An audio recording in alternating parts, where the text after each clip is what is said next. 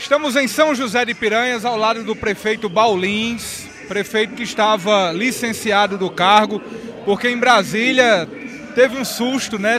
Precisou ser levado ao hospital, passou por um procedimento cirúrgico, retomou hoje o trabalho como prefeito institucional do município de São José de Piranhas. Eu gostaria de saber, Bal, como foi todo esse processo na sua vida e qual o ensinamento que fica para Bal de tudo isso? Na verdade, foi um susto realmente muito grande. Eu estava em Brasília, no gabinete do deputado federal, estava a trabalho, né, representando o nosso município, e aí teve o acontecido do infarto, mas graças a Deus eu estava no local onde tinha atendimento médico, fui rapidamente atendido.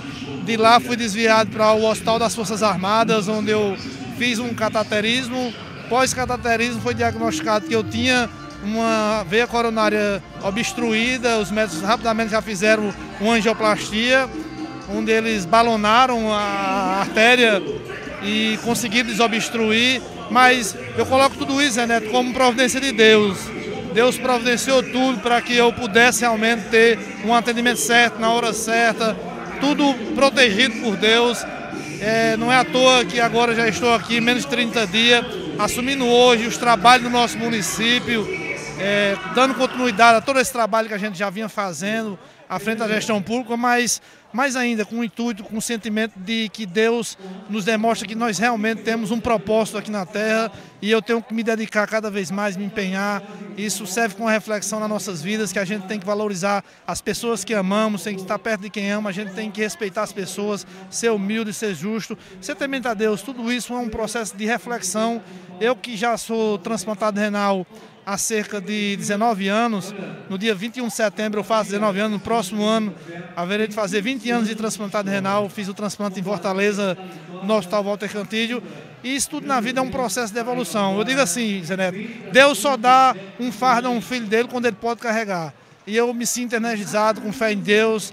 Nada disso abalou a minha força de vontade. Eu estou mais animado a trabalhar, mais inspirado, com certeza que a gente está no caminho certo. Paulo, de todo esse processo que você falou, quem lhe conhece sabe que você é um homem de muita fé. Quem lhe conhece sabe disso. Você é um homem de fé, um homem de família.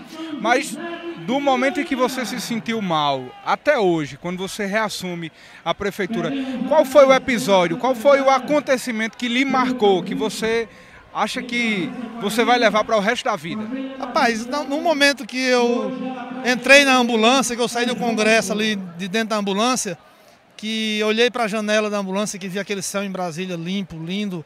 É, foi um momento marcante para mim, foi um momento onde eu realmente sabia que estava nas mãos de Deus e ali, dali em diante eu tive muita fé e sabia que tudo ia correr bem, era como se tivesse uma coisa que me dissesse que, filho, não se preocupa, era o intuito que Deus estaria agindo na minha vida e de tudo iria ocorrer bem, como de fato ocorreu.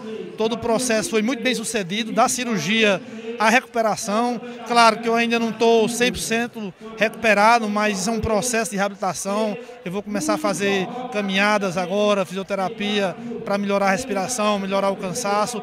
Mas o demais eu estou bem, estou me recuperando magnificamente bem. Isso para mim tudo é uma obra de Deus.